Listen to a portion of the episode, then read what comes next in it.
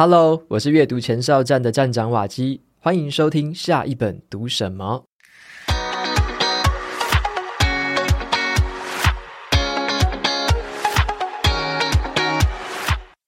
这个世界越快，你要越慢，因为在这个时代啊，我们总是被各种即时的事物包围着，从社群媒体的动态到二十四小时不断轮转的新闻。然而，哈，在这个充斥着短暂流行跟快速消费的世界中，我们要如何去创造出一个真正持久而且影响深远的作品呢？我想要推荐给你一本对我造成重大影响的书哦。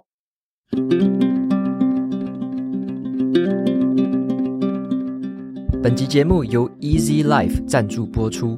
落枕这件事情，是不是让你一整天没有办法抬头做人呢？如果落枕的那一天呢，我要工作的话，整个状态就很像是一个行走的尸体，只要不小心转个头，就会是锥心刺骨的痛。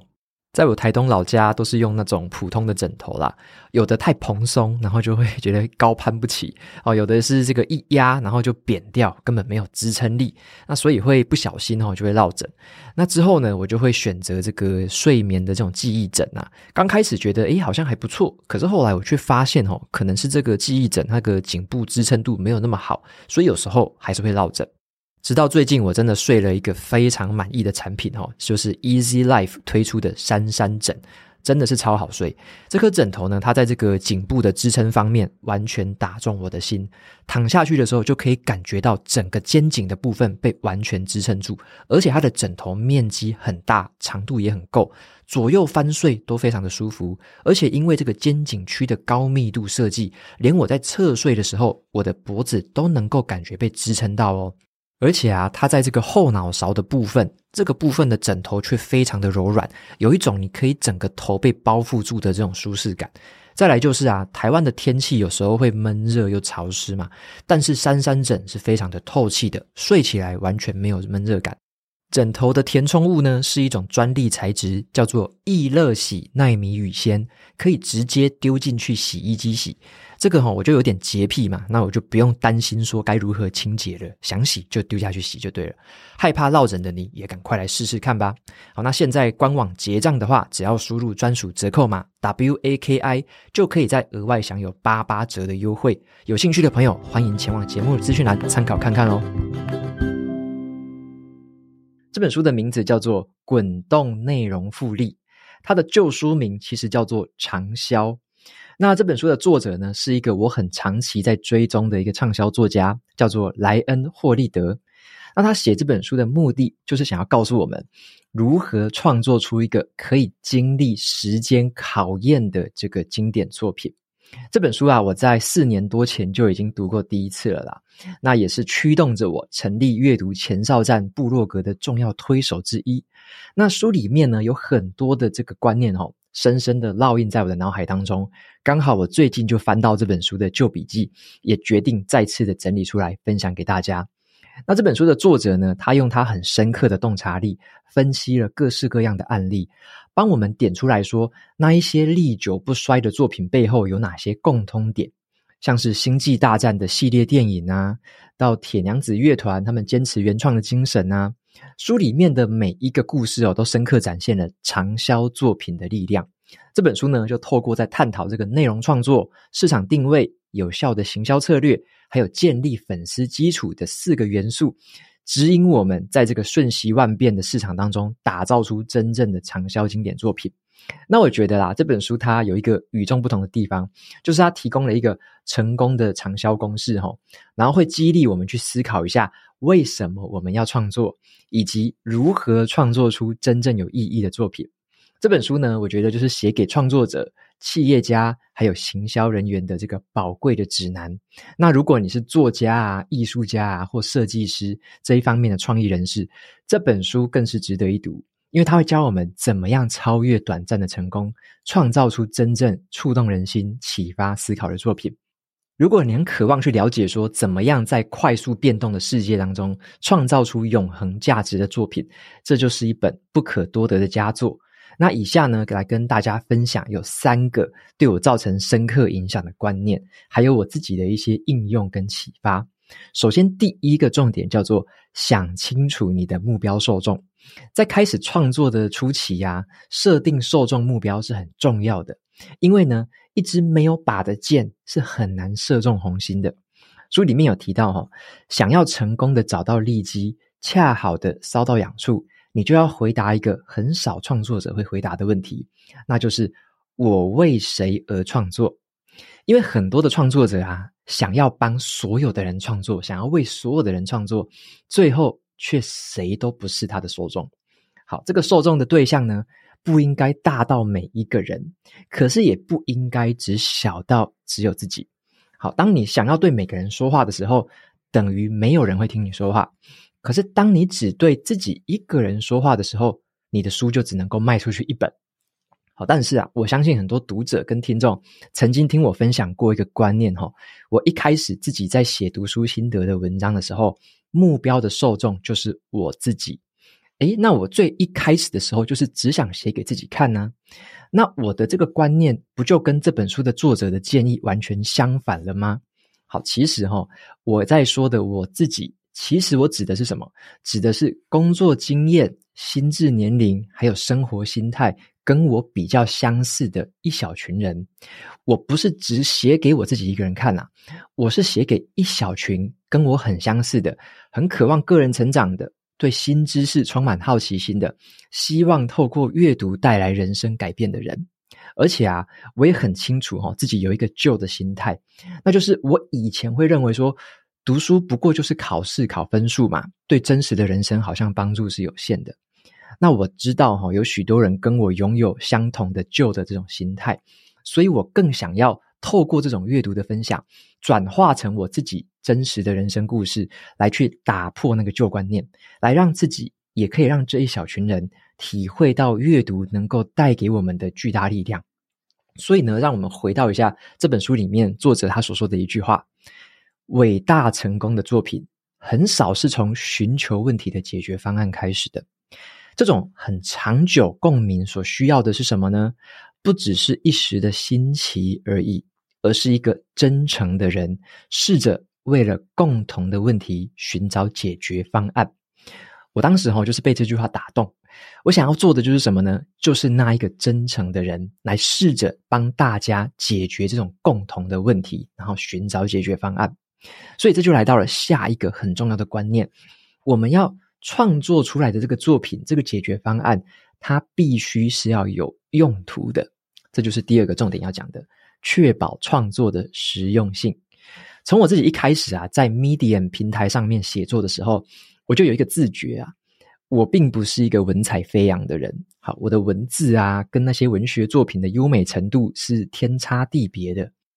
所以当时啊，在这本书里面有一段话带给我非常大的启发。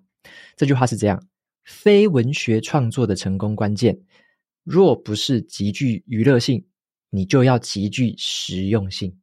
好，这句话是作者他听了很多成功作家给他的真心建议哦。所以呢，我仔细思考了一下自己的状态，加上这句话给我的启发，我要做的不是娱乐型的内容哦。我决定自己要写的任何内容，要朝向实用性来当做最主要的这个追求。也就是说呢，我会在我自己撰写读书心得的时候，我时时刻刻在心里面挂念着一些问题，像是我摘录的这段重点，它实用吗？它可以实际应用在哪里？我自己会怎么用呢？或者是我应用之后获得了什么结果跟启发呢？那当我用这个心态来写读书心得的文章的时候，我会觉得文字跟我自己的生活完全接轨了起来。而且我只需要专注在那一些我觉得书本里面对我真正有用的部分就好了，我就不用去管那些我觉得没什么用途的内容。那这么做还有一个好处，因为实用的内容往往是值得创作的内容，我们不必追求什么最新啊、最热门的主题，而我只需要去关注那一些对我自己而言很实用的主题就可以了。书里面有一句话是这么说的：“值得做的事。”就值得把它做好。好，这一句话呢，也是任何你要做伟大事业的核心哦。如果你希望说自己的作品是可长可久的，你就一定要这么做哦。就像这个 Google 的创办人 Larry Page，好，他曾经说过一句话，他说：“就算壮志未酬，你也很难彻底失败。”一般人哦都不太了解这一点。也就是说呢，即使我创作的某一篇文章，它可能没有那么受欢迎，但是也不影响到这篇文章对我自己的实用性。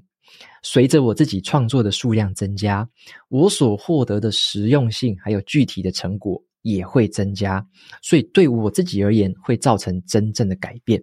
就像是书里面有提到的，成功的最佳机会就蕴藏在创作过程里面。当我们去注重这个创作的实用性的时候，注重这个过程，我们能够确保这个过程当中的累积，最终会导致一个成功的结果。那么再来就要分享第三个，好内容就是最好的行销。对于一个刚起步的自媒体创作者，到底要先把内容弄好呢，还是你要先把行销去弄好呢？我认为哈，虽然内容跟行销这两件事情都很重要，可是先后顺序还有配置比重才是真正的关键。这个也是我很喜欢讲的一句话，就叫做“内容为王，行销为后”。这个观念呢，也是我从这本书里面慢慢的衍生出来的。一个作品呢，想要长销的话，想要经得起岁月的考验，其实这个好内容就是一切关键的基础。然后呢，作者就提醒我们哦，大多数的人哦，都只是想要创作一些可有可无的东西啦，跟长销是完全扯不上边的。他就这样批评，他说：“实在有太多的人着手制作的东西，哦，如果他们诚实的面对自己的话，那些东西就只是稍微的优于，或者是有所不同于那些已经存在的东西。他们不是大胆的，也不是无畏的，也不是勇敢的，而是衍生的、补充的、模仿的、平庸的或微不足道的东西。”那这样的问题不只是这些作品很无聊，也会导致他们要面临无止无尽的竞争。好，这个也是我当初哈在创作的时候一直提醒我自己的事情。我想要写的东西是过了好几年之后，我回头看还会觉得有用的东西，或者说至少还是对某些人有用吧。这个也是实用性的内容的最大特色，就是即使过了一段时间，这个内容对你不一定有用了。可是呢，对于进展到某一个阶段、进展到那个阶段的人来说，它还是有用。所以呢，我当时会用来评判自己说我的写作内容是好或不好的标准是什么？就是我会在写完一篇文章之后，我会问自己：我愿不愿意把这篇文章转分享给我的朋友阅读？如果我觉得这篇文章内容够好，好到我值得去分享给身边的朋友，那我就会说这是一篇好文章。那如果我对于自己写的内容不够满意，觉得很羞愧，没有办法分享给别人的话，那就不用怀疑吼，这就是一篇不怎么样的烂内容。那某方面也代表着啊，我还不够尽心尽力的创作这一次的作品。那么在接下来，当你有一个好内容之后，你该如何去行销它呢？戏骨的新创教父 Paul Graham 他曾经呢提醒过大家。要提升新创企业成长速度的最佳方式，就是让你的产品优秀到足以让人们推荐给他们的朋友。也就是说，什么？一个好内容或好产品，它本身就内建了一个口碑行销的效应。也就是因为它的内容够好，好到你愿意去推荐给身边的亲朋好友，所以呢，口耳相传就是最好的行销。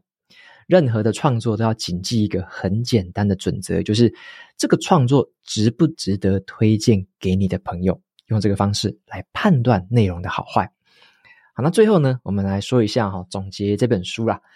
这本书是奠定了我创作的这个基础方向哈。这本书也对我后来在设计网站啊、经营社群啊，还有很多的规划策略上面造成了很大的影响。可以说哈，如果没有这本书的话，就不会有我现在的这个样貌，也不会有大家看到的阅读前哨站或下一本读什么。那我经常在回想书里面有一句话，他说：“人们声称想要做那一些有意义的事情，却又用那一些无关紧要的事情来衡量自己，并且以这个微秒来做单位，而不是以年度来追踪他们的进展。他们想要创造永恒的东西，却专注于那些即时的回报跟立即的满足。所以我才在开头写这一句哦。”这个世界越快，你要越慢。那么书里面呢，还有谈很多这个创作者内在驱动力的话题啦，去引导每一位创作者去探索一下内心深处呢，你想要创作的意义是什么？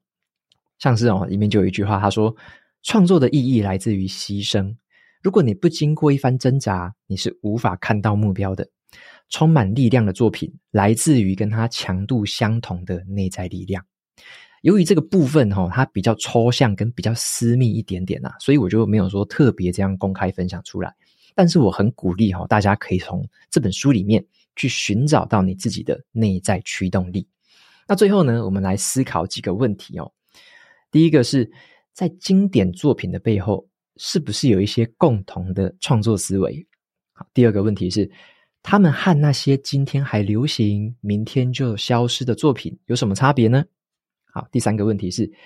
有些创作者哈，在包装他们的作品的时候，会运用什么样的词汇？好，第四个问题是，他们和粉丝、追踪者之间的关系是怎么样的呢？好，然后最后一个问题，这一些畅销的经典作品，是不是有什么样的模式是我们可以去学习的？这些问题哈的答案，你都可以在这本书里面来找到。那么在 Podcast 的部分呢、我就想说跟大家额外聊一些些 murmur 啊，这个我就没有把它剪到 YouTube 上面哈。就是说我想要聊一下关于这本书的书名啊，也就是说这本书的书名新版的叫做《滚动内容复利》，旧版的叫做《长销》。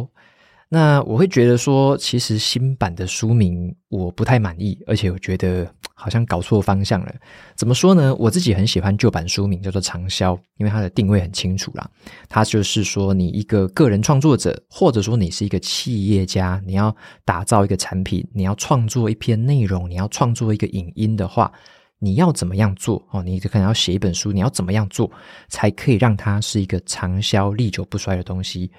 但是啊，新的书名它的考量，我比较猜测的啦，是在这个一些关键字上面。好，例如说，他说“滚动内容复利”，那这个“复利”这两个字，真的是近期啊，大家听到都烂掉了，就是复利复利，然后就是跟钱有关的感觉嘛，就是哦，这个滚动内容复利就可以让你赚钱，就是这个复利效应这种感觉。那这样子的这个描述的方式，我觉得啦，我觉得跟这本书里面。要传达出来的核心精神就有一点点不太一样，尤其是后面我有提到的一些叫做怎么样让创作者驱动内在动力的那种，就是嗯、经典的畅销作品通常是先把获利这件事情放在次要的地方。好，第一个最重要的目的就是说，这个作品是不是发自你内心深处能够。带来改变，能够产生实用性，是不是够有娱乐价值，连自己看了都会笑？好，就是说这个才是最最重要的核心精神。当你有了这个，你的作品、你的创作、你的产品、你的服务是能够产生这种价值，你真心诚意的打造出这样子可以产生价值的东西，对别人带来了莫大的用处，这个时候才进到后面的。获利的事情，好，就是说这个时候才会跟商业什么东西连接在一起。好，所以说我觉得，嗯，以两个书名来说啦，我自己比较喜欢第二个长，就是比较喜欢旧的啦，长销。那么这个新的书名，我觉得它就不会是一个长销的书名。好，这个书名我觉得不会是一个长销的书名，就像是你看这六个字“滚动内容复利”，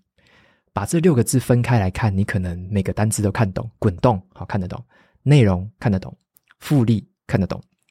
可是合起来在讲什么东西呢？好，其实大部分的人听不懂。好像是我自己在这个行业内的，我很知道这六个字想要讲什么。可是我自己知道啦，拿去这个书名去问大部分的人，应该没有什么人看得懂这个在讲什么。甚至连一些自媒体创作者看到这个内容，可能也会蛮无感的。哦，可能也会蛮无感的。因为，嗯，反反正怎么讲，就是说，你这个关键字的组合，把很多东西凑在一起，它不一定会是一个好的关键字。那你说这是不是一个畅销的书名呢？我觉得也不见得。哦，这个书名，我觉得反而看了之后，会让我更没有兴趣。所以，如果是我现在看到这本书名，我可能也不会拿来看。所以，这本书或许啦，我们也可以把它归类成这个新的书名，就是被书名耽误的好书。好，所以就是稍微简单的分享，就是说觉得诶，这个书名那时候我在找的时候其实蛮意外的，因为我本来要写的文章，然后标题什么都打好了，然后内容的一些重点就是讲长销嘛，这个书本的原本旧名称就是长销。那大家也可以发现，我在今天的说书内容里面都是在讲长销、长销这个关键，好，都不是讲什么跟钱啊、复利啊什么有关系，那个都是比较次要的。